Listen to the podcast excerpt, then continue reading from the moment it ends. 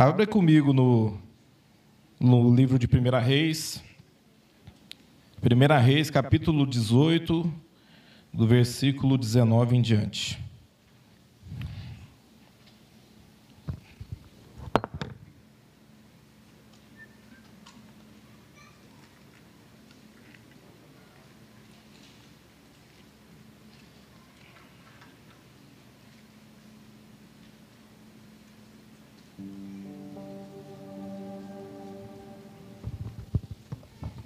Primeira Reis, capítulo 18, do versículo 19 em diante. Quem achou, fala amém. Glória a Deus. Agora convoque todo o povo de Israel para encontrar-se comigo no Monte Carmelo. E traga os 450 profetas de Baal e os 400 profetas de Azera, que comem à mesa de Jezabel Acabe convocou então todo o Israel e reuniu os profetas do Monte Carmelo. Elias dirigiu-se ao povo e disse: Até quando vocês vão oscilar para um lado e para o outro? Se o Senhor é Deus, siga-nos. Mas se é Baal, é Deus, siga-no. E o povo, porém, nada respondeu. Disse então Elias: Eu sou o único que restou dos profetas do Senhor. Mas Baal tem 450 profetas. Tragam dois novilhos Escolha eles um, corte-nos em pedaço e os ponham sobre a lenha, mas não acende o fogo. Eu prepararei o novilho e o colocarei sobre a lenha, e também não acenderei fogo nela. Então vocês invocarão o nome do seu Deus, e eu invocarei o nome do Senhor. O Deus que responder por meio de fogo, esse é Deus. Então todo o povo, então o povo, todo o povo disse: o que você disse é bom. Repete comigo assim, ó. O que você disse é bom. Curva sua cabeça. Pai, em nome de Jesus, Espírito Santo, te louvamos, ó Pai, por essa noite, ó Pai, na tua presença. Ó Pai, eu creio que tu estás aqui, Senhor. O Senhor preparou um ambiente, o Senhor preparou esse momento, Senhor. E eu oro agora, Pai, em nome de Jesus, te pedindo, tenha toda a autoridade deste culto. Pai, em nome de Jesus, eu já repreendo toda a voz contrária. Tudo aquilo que vem, Senhor Pai, para, em nome de Jesus, endurecer os corações, está repreendido agora, pelo poder do sangue de Jesus Cristo. Ó Pai, nos dê espírito de revelação. Abra o nosso entendimento, Senhor, ó Pai, nessa noite. Que possamos compreender, Senhor, a Deus, tudo aquilo que o Senhor tem para manifestar sobre as nossas vidas. Eu declaro, Pai, em nome de Jesus, a partir de agora, Senhor, Pai, que o Senhor tenha o pleno acesso para operar, para agir sobre o nosso meio. Em vez dos teus anjos aqui, Senhor, Pai, vai quebrando toda a fortaleza na mente, ó Deus. Em nome de Jesus, todo sofisma, toda cegueira espiritual caia por terra nessa noite, em nome de Jesus Cristo. Tenha liberdade, Espírito Santo, para falar sobre o nosso meio, em nome de Jesus. Amém? Queridos, eu estava, semana passada, eu passei em um, um congresso lá em Ponta Grossa, no Paraná. Eu estava até brincando de manhã que o pessoal foi me zoando, né? Que a minha mala era muito grande. A gente foi para passar uma semana e havia um cobertor lá dentro, escondido, que era a minha arma secreta. e na hora que nós chegou lá, né, pegou um grau de frio. E ali eles pararam de usar porque eles foram com a mantinha bem fininha e eu lá com o meu cobertorzão lá. Isso me salvou ali, mas eu peguei uma gripe muito forte. Foram uns dias ali muito é, tribulados para mim, né? É, por conta do remédio, tendo que ser ministrado, ouvir palavra ali. Mas foi algo muito bom para minha vida. Eu falo que eu nunca recebi tanto na minha vida do jeito que eu recebi nesses dias algo tremendo que Deus fez ali, revelações, homens de Deus, estavam presentes ali o Hernani Santos, Luciano Subirá, Abe Uber, mais alguns outros apóstolos que estavam ministrando para nós ali, foi algo tremendo, uma revelação assim poderosa que foi entregue a nós e eu queria poder compartilhar com vocês. Amém? Então aqui a Bíblia começa a falar que é um tempo onde é um tempo de escassez, um povo aqui que está sofrendo também por conta de fome, por conta de seca, os animais estão morrendo. Fazia dois anos e meio que não chovia sobre esse lugar. Então havia um tempo de opressão sobre este lugar, porque quem estava reinando ali era Jezabel e a deusa que era adorada ali era Astarode. Então, Astarode, você vai entender aqui todo o contexto, que ela, ela estava sobre aquele lugar, manipulando sobre aquele lugar. E o que mais me chama a atenção aqui, é que a Bíblia fala assim, que haviam 400 profetas de Azera que sentavam-se à mesa com ela. Eu não sei se você consegue imaginar isso, né? Ou quantas pessoas tem dentro desse salão, mas você já parou para entender sobre um pouco sobre isso? Uma mulher que senta e de repente 400 profetas, 400 feiticeiras, que se você estudar sobre, sobre os costumes aqui, você vai ver que são mulheres que, que mexem com encantamento, são mulheres que participam de sacrifícios aqui, sacrifícios de criança. Então algo muito maligno está acontecendo aqui. Mais ou menos parecido que a gente enfrentou alguns anos atrás, quando algumas pessoas tomaram o poder do nosso país, e eu tenho certeza que o Espírito Santo vai testificar o teu coração Há um tempo que a gente passou de seca sobre o Brasil, algo bem amarrado, bem opresso, porque quem estava governando, depois a gente acabou descobrindo, né? Isso veio à tona, foi revelado que havia um espírito de corrupção muito forte atuando sobre o nosso país. Então aqui não é diferente. Algo está acontecendo aqui, algo está sendo manifestado aqui sobre este lugar, e a Bíblia fala assim que Deus separa um homem para que esse homem possa se levantar aqui em favor do seu povo. Então olha que interessante, se você começar a, analisar um pouco sobre o contexto de toda a história aqui, você vai entender que Acabe era um homem que conhecia a palavra de Deus, ele conhecia os mandamentos de Deus e ele se perdeu. Ele começou, ele se desviou dos mandamentos do Senhor, uma pessoa que conhecia a palavra de Deus. Uma pessoa que conhecia os mandamentos de Deus.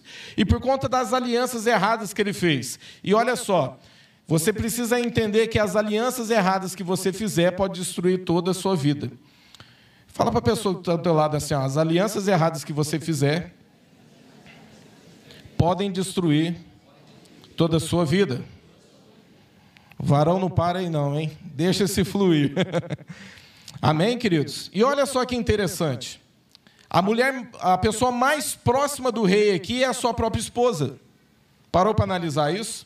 É a própria pessoa de dentro da casa dele, é a metade da carne dele. A aliança que é feita aqui é aliança com uma mulher bem próxima dele. E essa aliança é uma aliança que traz maldição para dentro de Israel.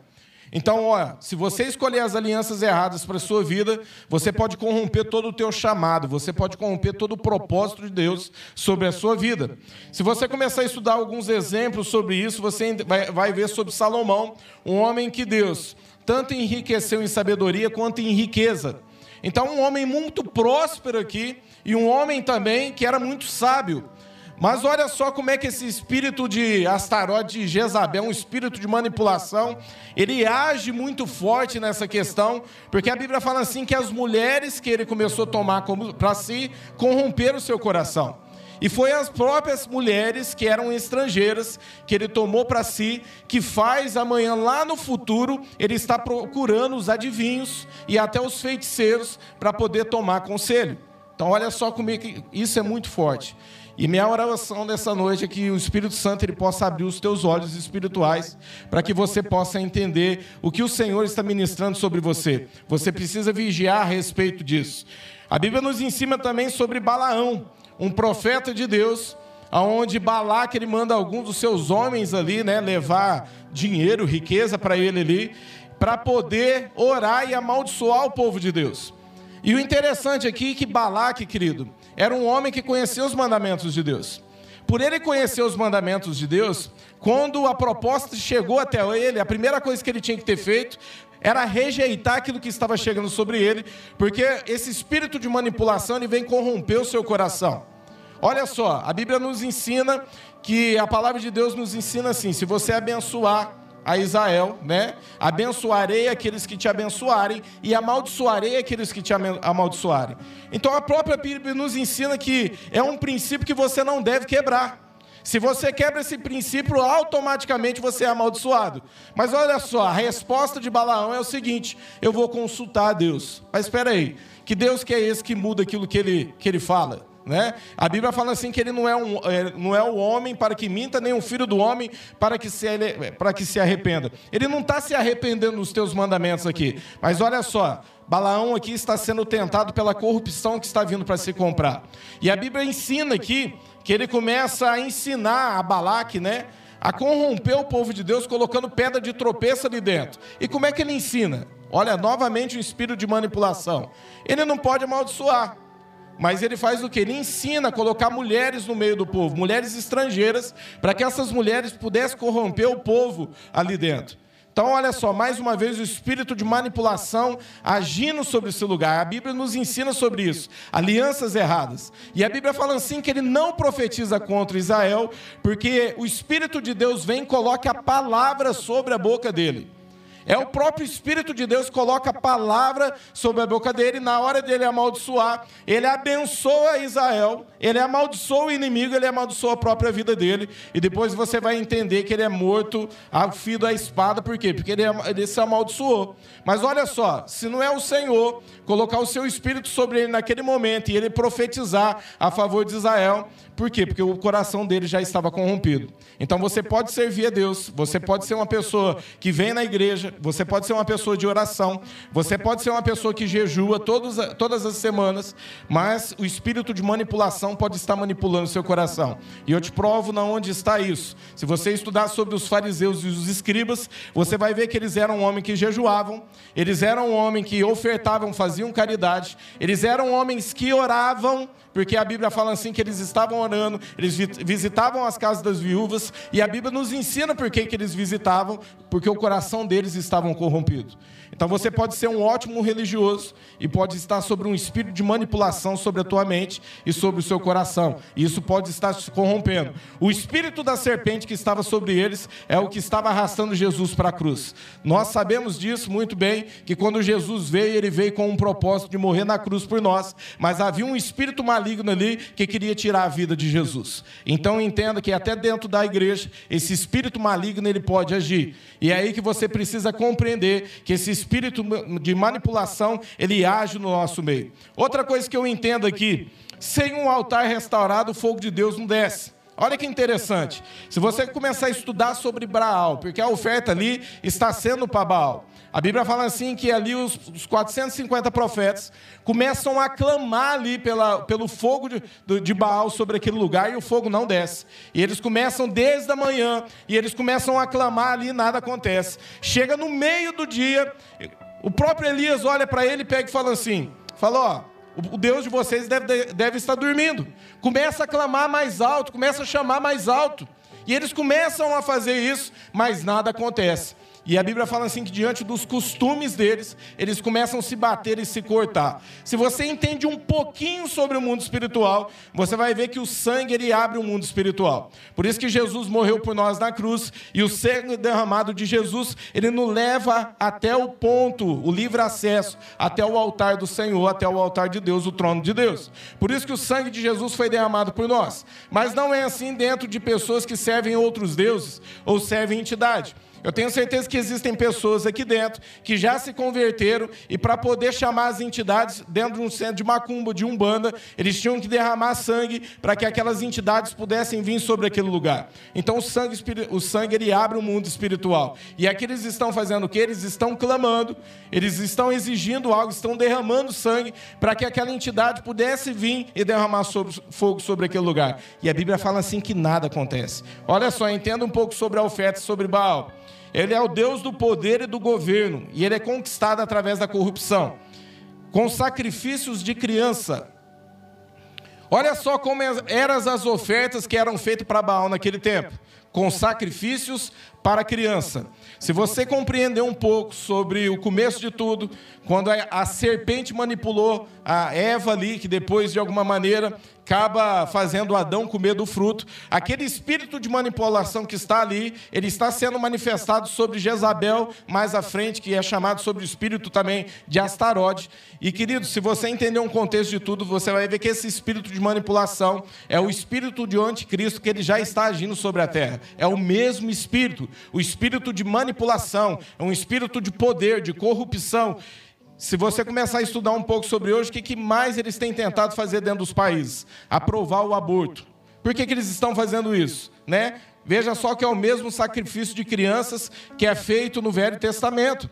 Eles querem aprovar isso para quê? Para que o mundo espiritual se abra, para que esses principados possam ter poder de governo sobre a nação, sobre os estados. Então, o diabo ele vai fazer de tudo para conseguir os meios. E ele sabe como fazer isso. E a Bíblia nos ensina que aqui para Baal eles sacrificavam crianças. Se você estudar um pouco sobre Mamon, é o Deus ligado ao dinheiro, o legalismo, a independência, ao costume e à vaidade. Esses dois demônios são as mesmas pessoas aqui, são os mesmos demônios. É o mesmo espírito aqui agindo. Você vai ver que Mamon e Baal é a mesma coisa. E entenda uma coisa: Jesus está nos alertando que o nosso coração pode ter dois tronos e pode ter dois governos. Aonde está escrito isso? Lá em Mateus 6, 24 diz assim: ó, ninguém pode servir a dois senhores, pois odiará um e amará o outro ou se dedicará a um e desprezará o outro. Vocês não podem servir a Deus e ao dinheiro. E algumas traduções falam assim: vocês não podem servir a Deus e a Mamon. Mas veja só que é Jesus que está alertando isso. Por que, que ele está alertando? Porque pode acontecer, querido, de haver dois tronos dentro de nós, onde existem dois Deus, Deus que regem aqui sobre a nossa vida. Existem pessoas que falam que estão servindo a Deus e colocam um trono para Deus e existem estão colocando outro trono para Mamon. Onde isso acontece, querido? Acontece quando você endurece o teu coração para trazer a oferta aqui no altar. Endurece o seu coração quando você é empresário e você não dizima, você não ajuda, você não faz caridade.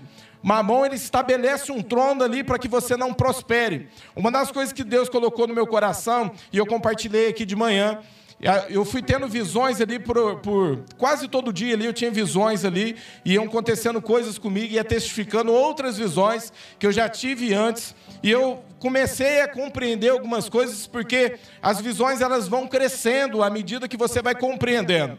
E eu fui entendendo algumas coisas ali, e uma das coisas que Deus me mostrou é que Deus vai prosperar muito essa igreja. Deus vai levantar muitos empresários aqui dentro. E você não tem ideia do que Deus vai, levar, Deus vai fazer dentro dessa igreja. Deus me mostrou muitas pessoas se levantando aqui para ajudar a obra, para patrocinar os seus profetas, para levar pessoas para as nações. Então Deus está preparando o seu coração por aquilo que Ele há de derramar sobre a sua vida. Amém? E você precisa compreender isso, porque você, se você não entender a profundidade disso, ainda haverá um trono ali para Mamão poder estar reinando ali, regendo ali. Por que, que a Bíblia nos ensina que no começo do, é, da igreja primitiva não havia um poder tão grande, um poder de Deus tão grande sendo manifestado ali, que a Bíblia fala assim que a proporção que a igreja se cresceu e se espalhou por todo o planeta. Por que, que isso aconteceu? A Bíblia fala assim que não havia um trono para Mamão ali. Havia um trono que era colocado para Deus. Eles vendiam suas posses e levavam até os pés dos, dos apóstolos e entregavam ali para que as pessoas fossem patrocinadas a levar o evangelho, para que os apóstolos saíssem. Então, olha só, quando algo começa a acontecer aqui, Deus é muito radical em mostrar algo para nós e nos alertar. E isso está no Novo Testamento, na Nova Aliança, para que você entenda que o juízo de Deus também está na Nova Aliança. Não onde isso acontece? A Bíblia nos ensina sobre Ananias e Safira. Homens, um homem e uma mulher, um casal que estava ali no meio daquele povo, daquela igreja que estava nascendo, uma igreja que ela ia andar por, percorrer por todo o povo. Haveria uma multiplicação, um grande avivamento que sairia deles ali. E a Bíblia fala assim que eles vendem um terreno e omite ali parte do seu dinheiro e leva e coloca até o pé do, do, dos apóstolos. Eu te pergunto para você, foi Deus que mandou fazer isso? Foi Deus que mandou eles vender e omitir parte do valor? Se os outros faziam, por que, que eles quiseram fazer? Mas olha que interessante. A Bíblia fala assim que o apóstolo Pedro manda chamar um deles. E pergunta para eles, né? E ele começa a mentir ali. E o mais interessante, que a Bíblia nos ensina que o diabo é o pai da mentira e ele fala de si o que é próprio. Querido, quando você começa a usar a mentira para poder patrocinar né, a sua corrupção, para poder patrocinar o seu legalismo, a sua vaidade, você se torna filho do próprio diabo. Porque é isso que nos ensina a palavra de Deus. Olha só o que está acontecendo aqui. Eles começam a omitir. E a Bíblia fala assim que tanto Ananias quanto Safira, eles morrem ali perante a presença de Deus. Mas por que que isso acontece? Porque eles queriam uma plaquinha estampada, né, que eles faziam parte daquela igreja caridosa. E o Senhor não permitiria isso. Não permitiria ali um, um, um, trono de mamão nascendo sobre aquela igreja que avivaria todo o planeta. Então o próprio Jesus nos alerta: existe um demônio, um principado, que você pode colocar na mesma altura que Deus e ele pode reinar sobre a sua vida. Eu te pergunto para você: você está pronto para consertar diante de Deus aquilo que ele tem para fazer na tua vida? Deus quer derramar uma unção poderosa sobre a tua vida. Deus quer derramar uma unção sobrenatural sobre a tua vida. Eu falei aqui pela manhã que uma das coisas que mais foi falado lá, que hoje a igreja precisa entender, que a igreja ela não atua numa é, expansão natural. E as pessoas começam a colocar a igreja numa expansão natural. E a igreja, ela não atua aí, ela atua nas regiões celestiais. Não existe igreja pequena, não existe igreja pobre ou simples. Existe uma igreja rica que atua nas regiões celestiais. Quem limita a igreja são os líderes.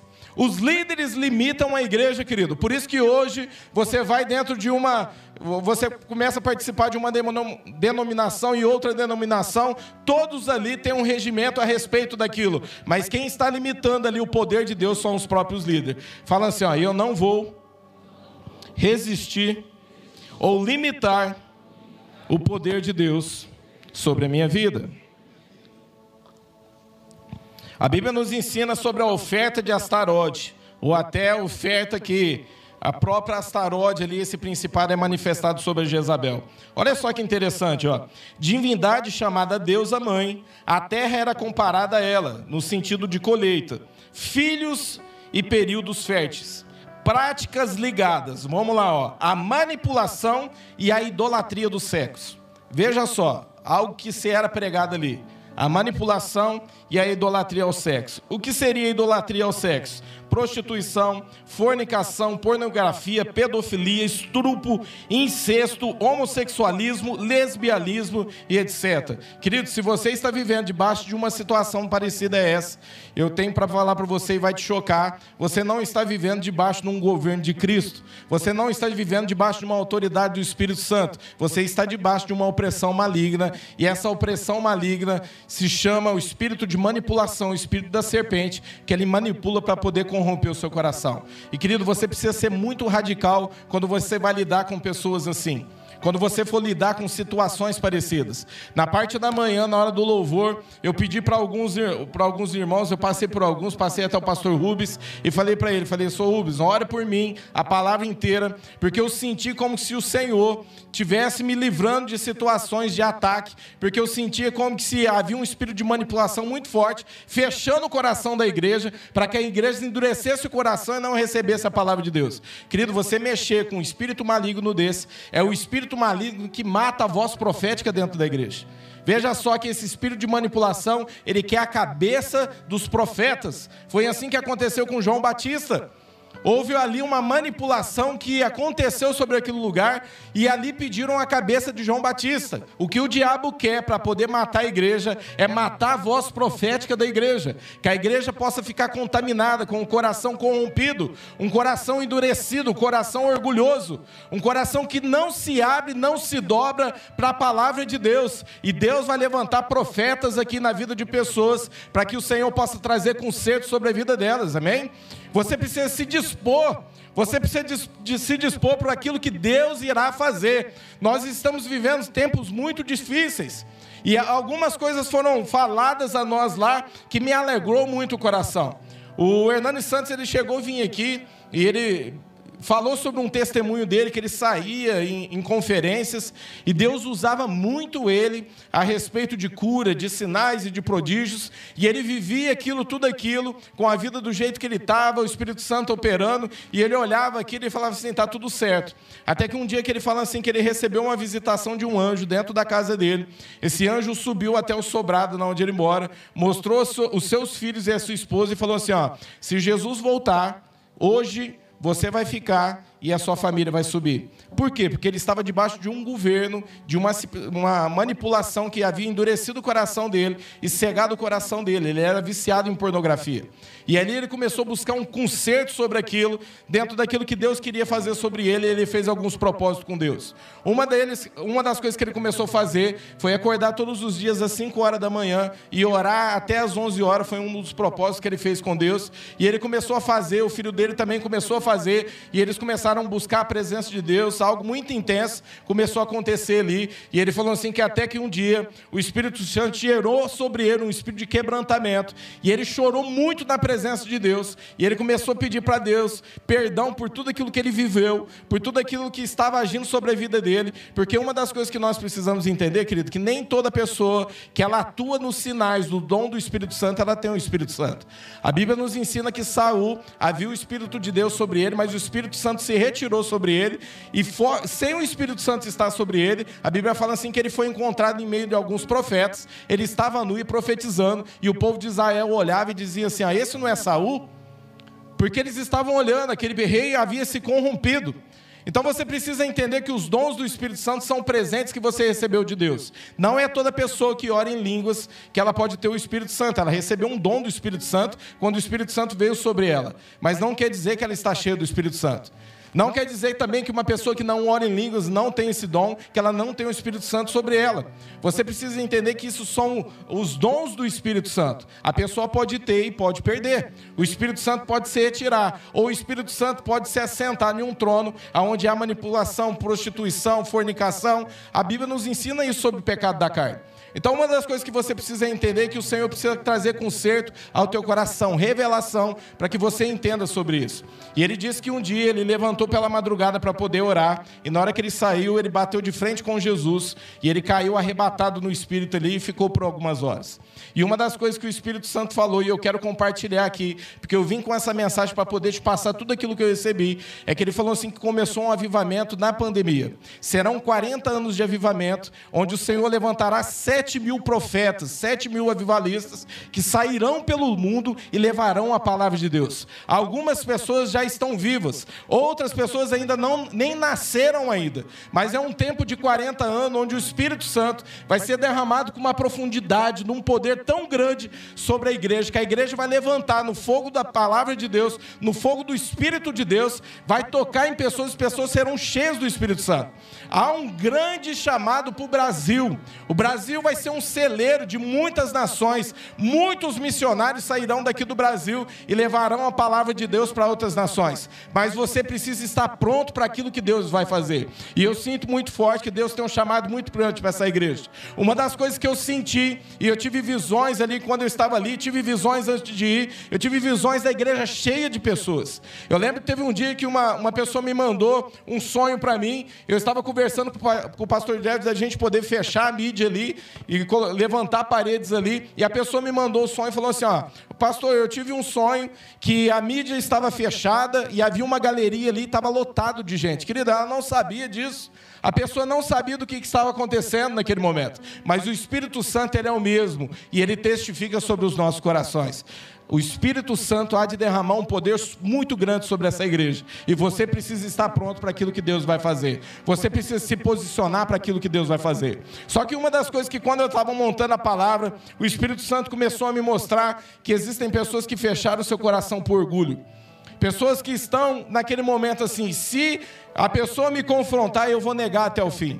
Eu não vou falar para ela, não vou expor os meus pecados, eu não vou expor a minha nudez, eu não vou fazer isso. Querido, isso é um espírito de manipulação, tentando roubar aquilo que Deus ele quer fazer na tua, na tua vida. Você precisa abrir o teu coração para aquilo que Deus abre de derramar sobre a tua vida. Então, se você está fechando o seu coração aí, comece a orar, querido. Uma das coisas que me chamou muita atenção, que ele deu um testemunho lá, ele falou assim que ele estava pregando numa igreja, e ele começou a pregar naquele lugar, e Deus mostrava a vida daquele líder, daquele pastor e ele via que era uma igreja muito fria, uma igreja que não se manifestava, ela não abria sua boca para fazer nada. E o Espírito Santo começou a mostrar muito sobre o líder. E ele falou assim que na hora que ele estava indo para o rumo do líder, o Espírito Santo virou para ele e falou: "Não, onde você está indo?" Ele falou: "Eu preciso entregar uma palavra para esse pastor." Ele falou assim: "Você não vai falar nada para ele, porque eu já entreguei ele para o próprio orgulho dele." Querido, é muito forte escutar isso. É muito forte você entender. Por quê? Porque a pessoa se fechou. A pessoa fechou o coração para aquilo que Deus quer fazer. E o que Deus quer fazer, querido? Ele quer começar a mostrar os segredos do teu coração. Ele quer mostrar como está o teu coração, para que haja conserto sobre a tua vida. Não se feche, não limite a sua mente, não limite o seu coração. Não faça isso. Não deixe que o espírito da serpente, esse espírito de manipulação, ele manipule o seu coração. Você precisa entender que há coisas que o espírito de Deus quer manifestar como justiça Algumas vezes a gente olha e pega e fala assim: ah, mas Deus, por que, que está acontecendo isso? Você precisa ser radical naquilo que Deus está fazendo. Olha só que interessante. A Bíblia fala assim que eles começam a orar aqui e clamar e nada acontece. Outra coisa que eu entendo, olha só, se você está clamando pela presença de Deus e não está vindo a presença de Deus sobre a tua vida, Deus não está manifestando nas tuas orações, tome muito cuidado, porque talvez a tua oferta não está sendo para Deus, está sendo para Baal talvez até para Astarode, talvez até para Mamon, talvez Deus não está respondendo a tua oração, porque algo está acontecendo aí, algo está corrompido. Comece a orar, querido. O fogo de Deus não está descendo aqui sobre esse lugar. O fogo de Deus não está sendo manifestado aqui. E o interessante é que a Bíblia fala assim que Elias, ele começa a fazer o seguinte, ele restaura o altar. E restaurar o altar é reconstruir, voltar aos mandamentos de Deus, é se arrepender, se lembrar aonde ele estava. Olha só, ele cata ali, ele está no Monte Carmelo. E se você estudar um pouco atrás aqui, você vai entender que havia um rei aqui que foi rejeitado por Deus por conta da, da sua desobediência. E a Bíblia fala assim que quando Deus fala com o profeta Samuel, fala assim, ó, eu rejeitei a Saul, ele sai atrás de Saul e ele começa a percorrer atrás de Saul para tentar falar com Saul. E a Bíblia fala assim que quando ele sobe no Monte Carmelo, ele achou uma estátua para a própria honra de Saul que tinha sido feita. Tinha, tinha sido feito lá em cima. Então, olha só, o próprio rei daquela nação corrompeu o altar de Deus, corrompeu o monte de Deus. Olha só o que está acontecendo aqui. A Bíblia fala assim que quando ele chega lá, o coração dele já tinha se desviado. Ele olha e pega e fala assim: o que é esse punhado de animais aqui? E ele começa a mentir. Ele vira e pega e fala assim: ah, a gente separou para oferecer para o Senhor. E ele vira e pega e fala assim: o Senhor tem tanto prazer em sacrifício, tanto como que se obedeça a palavra dele. Está cheio de pessoas, querido, raspando a cabeça, andando descalço, fazendo jejum em que a sua vida todo torta, desobedecendo a palavra de Deus. Para para analisar como está a sua vida. Olha só o que ele faz aqui, ele restaura o altar, ele coloca 12 pedras ali e o altar é restaurado. Elias colocou a lenha, colocar a lenha, se preparar, se preparar pelo que vai descer, amém? Havia lenha ali que estava sendo preparada para o fogo, mudar os teus costumes, voltar o seu coração a Deus. Existem pessoas, querido, que se corromperam, existem pessoas que se perderam no meio do caminho. E uma das coisas que você precisa entender é que você não precisa se desviar de dentro da igreja para você se desviar de Deus. Está cheio de pessoas dentro da igreja, vindo todos os dias, que se perdeu, perdeu a visão, perdeu a vontade de servir a Deus, perdeu a vontade de fazer a obra de Deus, perdeu a vontade de servir. Eu tenho visto algumas coisas que eu fico indignado, eu falo, Deus, como é que pode? As pessoas reclamando exigindo tanto, exigindo tanto para poder fazer a obra de Deus. O que Jesus exigiu de você quando ele morreu por você, querido? Existem pessoas que estão exigindo, sempre estão cansados. Ah, mas eu vou ter que fazer de novo. Querido, talvez você se perdeu estando dentro da igreja. Talvez você desviou o seu coração de Deus. O seu coração foi corrompido por tudo aquilo que está à tua volta. As pessoas não têm mais compromisso com Deus. Como eu fico triste, querido. Eu vou expressar uma indignação minha aqui, vocês me perdoem. Quando eu chego na igreja, eu chego meia hora antes de começar o culto. E eu vejo pessoas chegando 20 minutos depois que começou o culto. Querido, será que não é hora da gente olhar e começar a olhar para tudo isso? E começar a colocar a nossa vida diante de Deus? A Bíblia nos ensina que o Espírito Santo tem ciúmes de nós. Quantos de nós temos trocado esse amigo tão importante na nossa vida por conta de coisas que são passageiras, mas aquilo que Deus tem para nós é eterno. Você poderia se preparar muito antes para tudo aquilo que está por vir, mas a gente tem aquela coisa de deixar para tudo em cima da hora. Para para analisar, será que o seu coração não está corrompido? Em pequenas coisas, querido, você pode ver isso. Eu falo que eu comecei a chorar demais lá na presença de Deus, porque Deus me mostrou coisas, mínimos detalhes, e começou a expressar, e eu falei assim: Senhor, eu estou demonstrando a minha rebeldia através de pequenos detalhes. Pequenos detalhes começam a sair ervas daninhas de dentro do teu coração. Quando você começa a falar mal do teu líder, falar mal do teu pastor, quando você começa a falar mal da igreja, tem pessoas que entram na igreja e começam, a igreja está fria. Eu não sei o que está acontecendo, Deus está trazendo juízo. Querido, não é hora de se posicionar diante de Deus. O Espírito Santo ele tem ciúmes de você, querido. A Bíblia fala assim que Deus descia todos os dias para falar com Adão e Eva. Deus se importa com você. Quantas vezes a gente tem deixado de orar e buscar a Deus e tem trocado o Espírito de Deus por conta de outras coisas? Ou quantos aqui se atrasaram no culto porque estavam esperando acabar o jogo? Para para analisar, querido. São em pequenos detalhes que nós começamos a expressar a rebeldia que está dentro do nosso coração, que se instalou. O espírito do anticristo está manipulando a igreja. E você precisa entender que você é uma igreja selada por Deus para fazer a diferença sobre a terra. Se tudo está difícil hoje, Tome muito cuidado, porque isso talvez não possa melhorar. Mas entenda uma coisa: se você está em Cristo, querido, há paz dentro da tua casa, há provisão sobre a tua casa, há alegria sobre a tua casa, praga alguma chega até a tua tenda, querido. Você precisa entender que você atua nas regiões celestiais. É passageiro tudo isso. É passageiro. Como é que está o teu coração? Será que o nosso altar tem sido mesmo para Deus? Será que o nosso coração não está corrompido? Será que não existe pequenas ervas daninhas que estão aí dentro, corrompendo todo o nosso corpo? Porque o mais precioso que a gente tem que guardar é o nosso coração, querido. Porque isso pode contaminar todo o nosso corpo. Pode nos contaminar com a expressão, eu lembro que antigamente, quando a gente assistia telejornal, qualquer acidente que se colocava, parecia uma marca de um chão, colocava-se uma tarde na frente. Quantos aqui é dessa época que lembra disso? E hoje que ele dá exposto, você recebe vídeo de tudo quanto é jeito no teu celular. Isso é para deixar a igreja fria espiritualmente. Isso é para deixar a igreja fria para quando você passar por uma pessoa que está jogada ao chão, está machucada, você deixar, passa de largo, a Bíblia fala assim que o sacerdote passou de largo, o levita passou de largo, mas Deus separou os bons samaritanos, amém?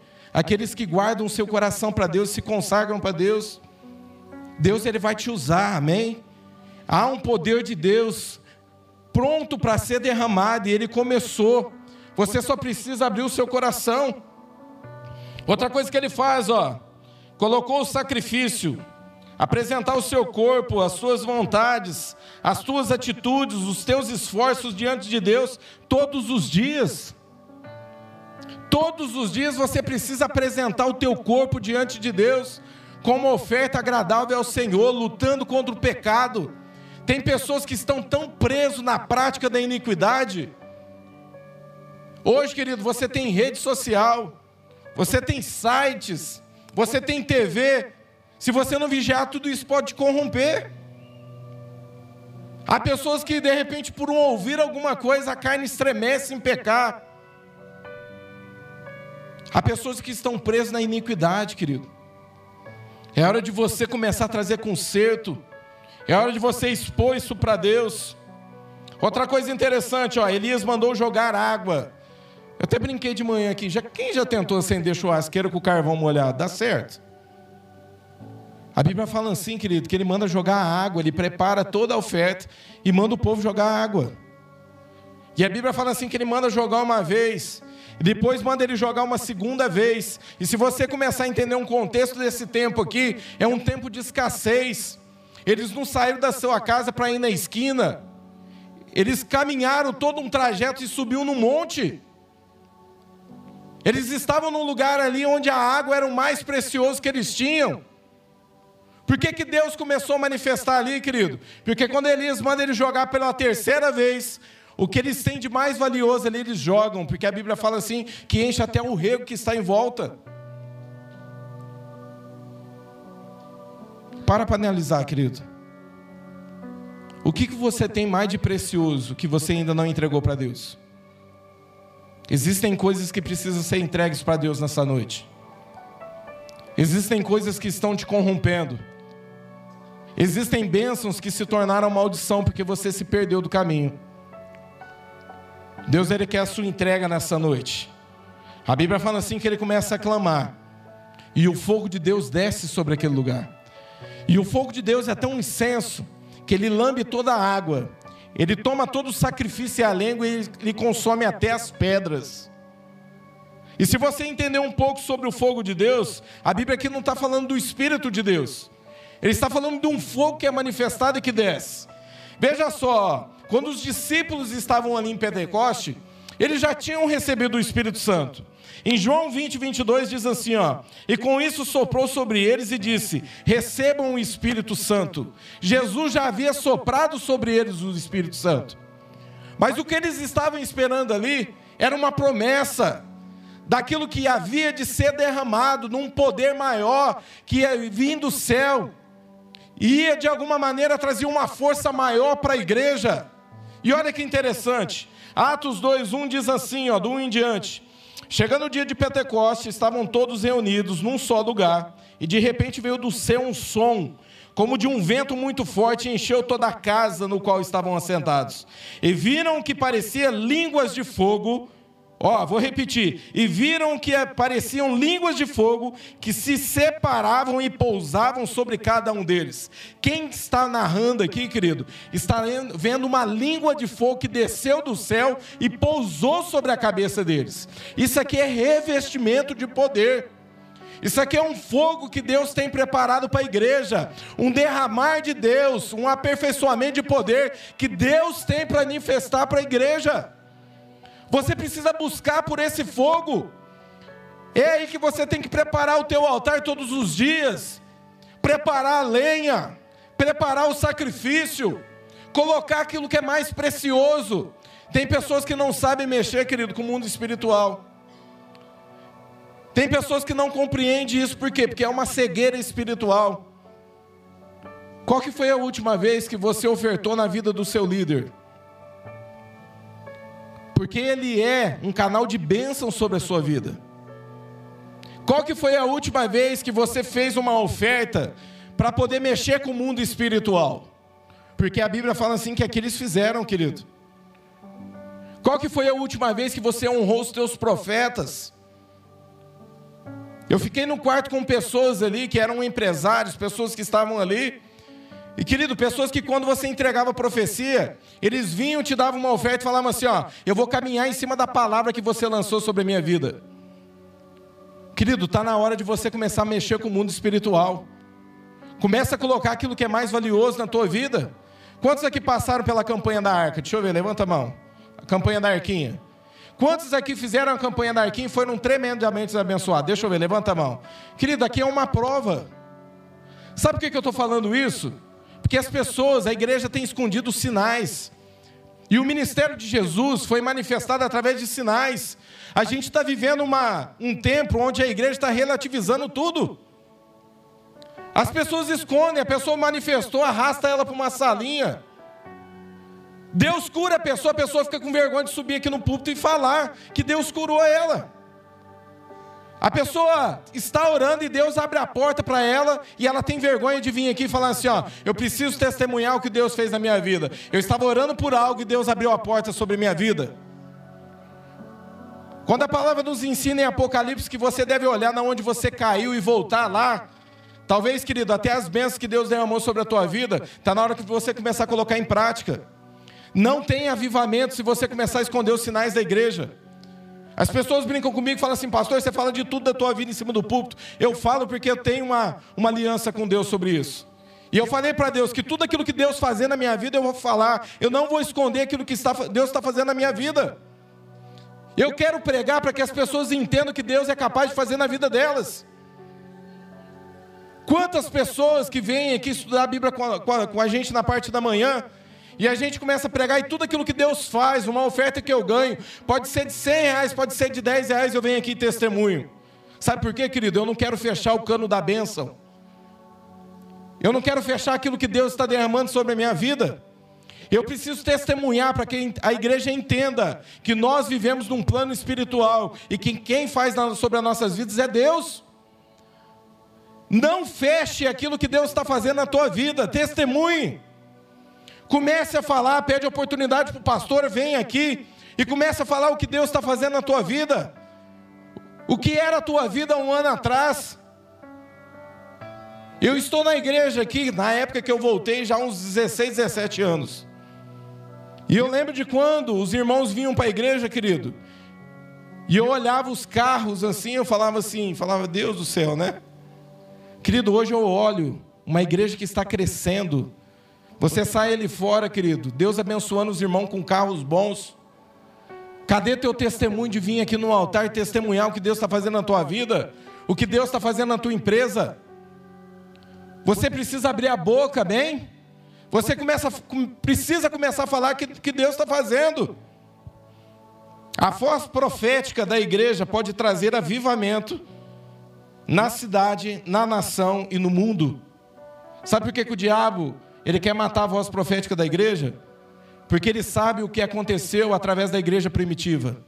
A palavra de Deus se espalhou para os quatro, os quatro cantos da terra. Deus ele quer manifestar os mesmos sinais através de vocês. Deus ele quer agir da mesma forma através de vocês.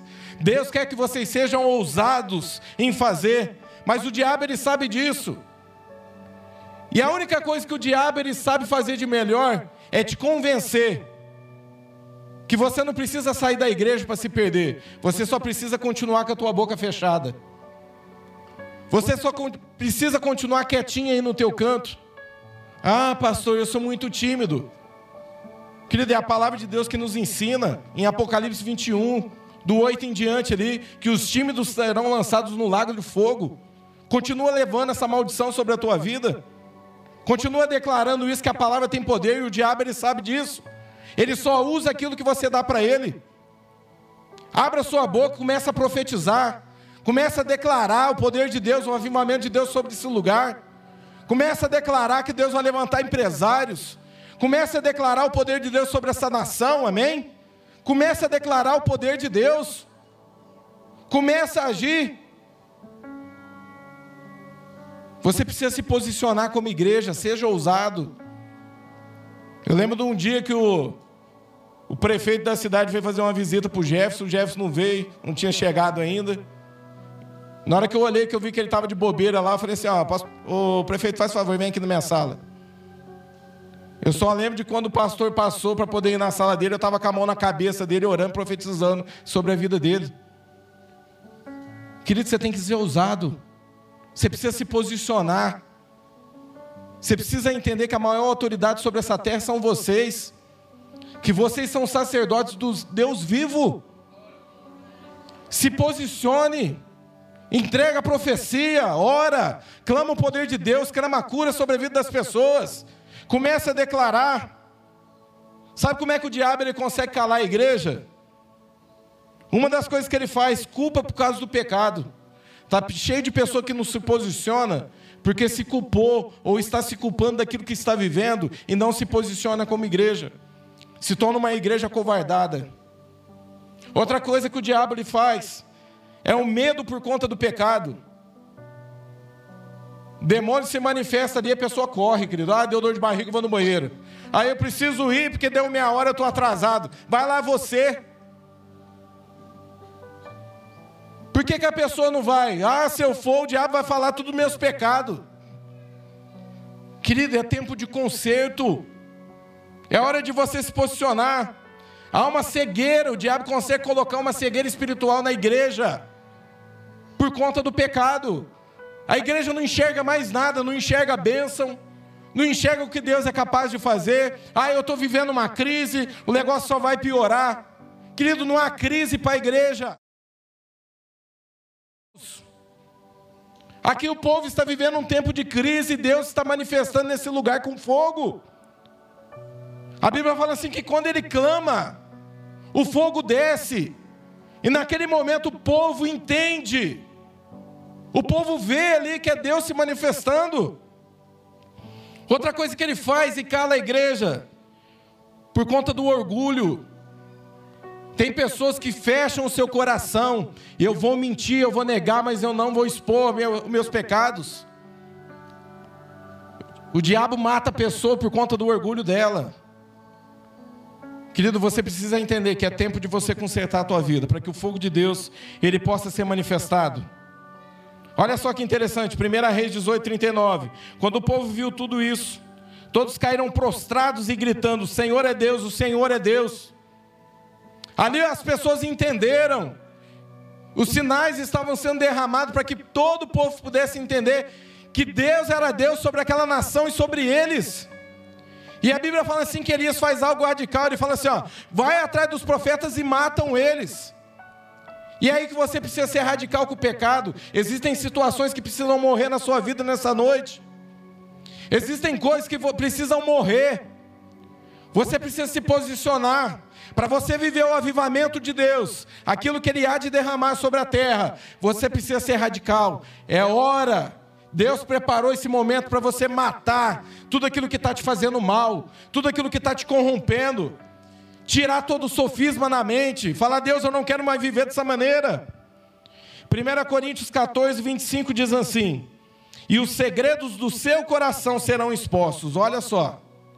E os segredos do seu coração serão expostos, assim ele se prostrará o rosto em terra e adorará a Deus, exclamando: Deus realmente está entre nós. Deus ele quer expor, querido, através do Espírito Santo, tudo aquilo que está no teu coração, tudo aquilo que faz mal. E eu profetizo sobre a tua vida em nome de Jesus que Deus vai levantar profeta. Você não poderia ter levantado a mão agora para te corrigir. Mas através da correção, querido, Deus vai derramar um grande avivamento sobre a tua vida. Deus vai derramar um grande poder de Deus sobre a tua vida. Eu vi uma historinha que eu achei muito interessante, eu estou encerrando aqui. Que eles estavam andando numa festa, numa casa muito grande, e aquele homem daquela casa estava seu, expondo o seu lago, onde ele criava ali jacarés naquele lago. E as pessoas estavam todas em volta daquele lago. E eles estavam ali em festa, quando de repente uma das crianças caiu dentro daquele lado. E todo mundo começou a olhar um para a cara do outro, e desesperado, porque tinha que salvar aquela criança. O jacaré poderia morder, abocanhar aquela criança. E de repente ninguém se posicionava, ninguém fazia nada. Até que um homem estava dentro daquele lago, ele começou a bater os braços, foi até aquela criança. Ele começou a se livrar do jacaré e ele saiu com aquela criança nos braços. E todo mundo começou a louvar e gritar porque aquele homem salvou aquela criança.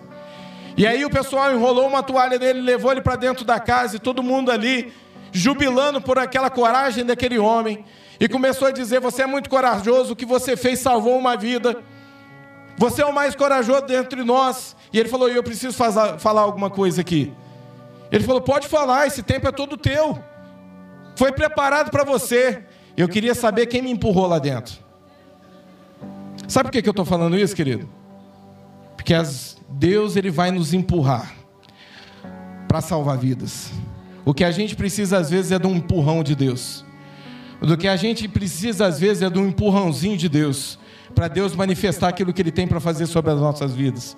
Eu estava contando de manhã que a gente tem um, um período de oração aqui todos os dias e às 11h20 eu tenho que buscar a minha filha ali na escola. E eu comecei a ir ali e todas as vezes o Espírito Santo me destinava a uma moça, eu olhava para ela e o Espírito Santo começava a me falar coisas a respeito daquela moça. E eu voltava, e toda vez que eu ia lá, eu olhava, e o Espírito Santo quebrantando meu coração, me falando coisas, e eu comecei a orar para aquela moça. E os dias que eu ia lá, aquela moça não estava, o Espírito Santo falava do mesmo jeito. Até que um dia eu comecei assim, Espírito Santo, prepara, porque ela sempre está indo para um rumo e eu vou, eu vou ao contrário. E um dia ela parou o carro para lado de cá e ela saiu com as suas três crianças. E ela estava vindo e eu falei, agora é o momento. Eu peguei na mão da Alice e falei assim, vai orando aí, profeta, que nós vai ganhar uma alma agora. e eu cheguei até ela, ela falou assim, qual que é o teu nome? Ela falou o nome dela. Eu falei assim, ó, eu tô te perguntando porque Deus tem um projeto na tua vida. O semblante dela já mudou. Ela já começou a querer chorar. E eu falei, eu não sei porque que eu tô te falando isso, mas eu queria te convidar para você ir na igreja. E ela falou assim, como é que, não, onde que é? Eu falei, é ali, ó, pertinho. Eu estava aqui na esquina. Eu falei, ó, eu faço celo de segunda-feira, de quarta-feira eu faço culto profético, de domingo eu estou na igreja na parte da manhã. Eu falei assim, eu estou te convidando. Ela falou assim, ah, eu aceito ir. Eu falei, amém. Querida, ela começou a vir no culto. Ela começou a participar das celas, ela não perde um culto. Eu batizei ela aqui. E Jesus ganhou aquela alma. Sabe o que ela falou para mim? Pastor, eu estava orando. Porque eu estava perdida dentro de situações que aconteceram comigo. E eu estava pedindo a Deus para que Deus me direcionado para o lugar certo. Querido, Deus quer manifestar os sinais através da sua vida. E eu vim de Ponta Grossa para cá, o Espírito Santo manifestando tantas coisas no meu coração. E o Espírito Santo falou assim: ó, comece a pregar, comece a falar tudo aquilo que você ouviu, comece a profetizar, porque eu vou manifestar através de sinais. Eu falei, Senhor, eu já vou fazer uma prova dentro da minha casa. Isso eu cheguei no sábado, no domingo de manhã, eu sentei com as minhas filhas e estava tendo um tempo com elas ali. E eu chamei a Alice, a minha filha mais velha, e sentei do lado dela e eu falei assim: ó, filha, você já foi batizado do Espírito Santo? Ela falou assim: ah, eu não sei. Eu falei, então, Tó, recebe o Espírito Santo. Pus a mão na cabeça dela, comecei a orar em línguas. Ela foi batizada no Espírito Santo. Ela começou a olhar aquilo. A, a, a Patrícia estava lá na cozinha. E eu falei assim: ó, chama a Ana Luísa que nós vamos orar por ela também. Ela gritou Ana Luísa. Ela virou: Ana Luísa, você já foi batizada pelo Divino Espírito Santo? A Ana Luísa falou não. Ela falou, pôs a mão na cabeça dela, falou, então recebe. Eu pus a mão, ela começou a orar e a Ana Luísa foi batizada no Espírito Santo. Querido, Deus quer te usar você, amém? Deus quer manifestar. Deus vai avivar essa igreja. Deus vai avivar os avivalistas, amém? Deus tem um grande avivamento para se derramar, mas você precisa se posicionar. Se você entende que Deus tem um projeto muito forte para cumprir na tua vida, eu queria que você se levantasse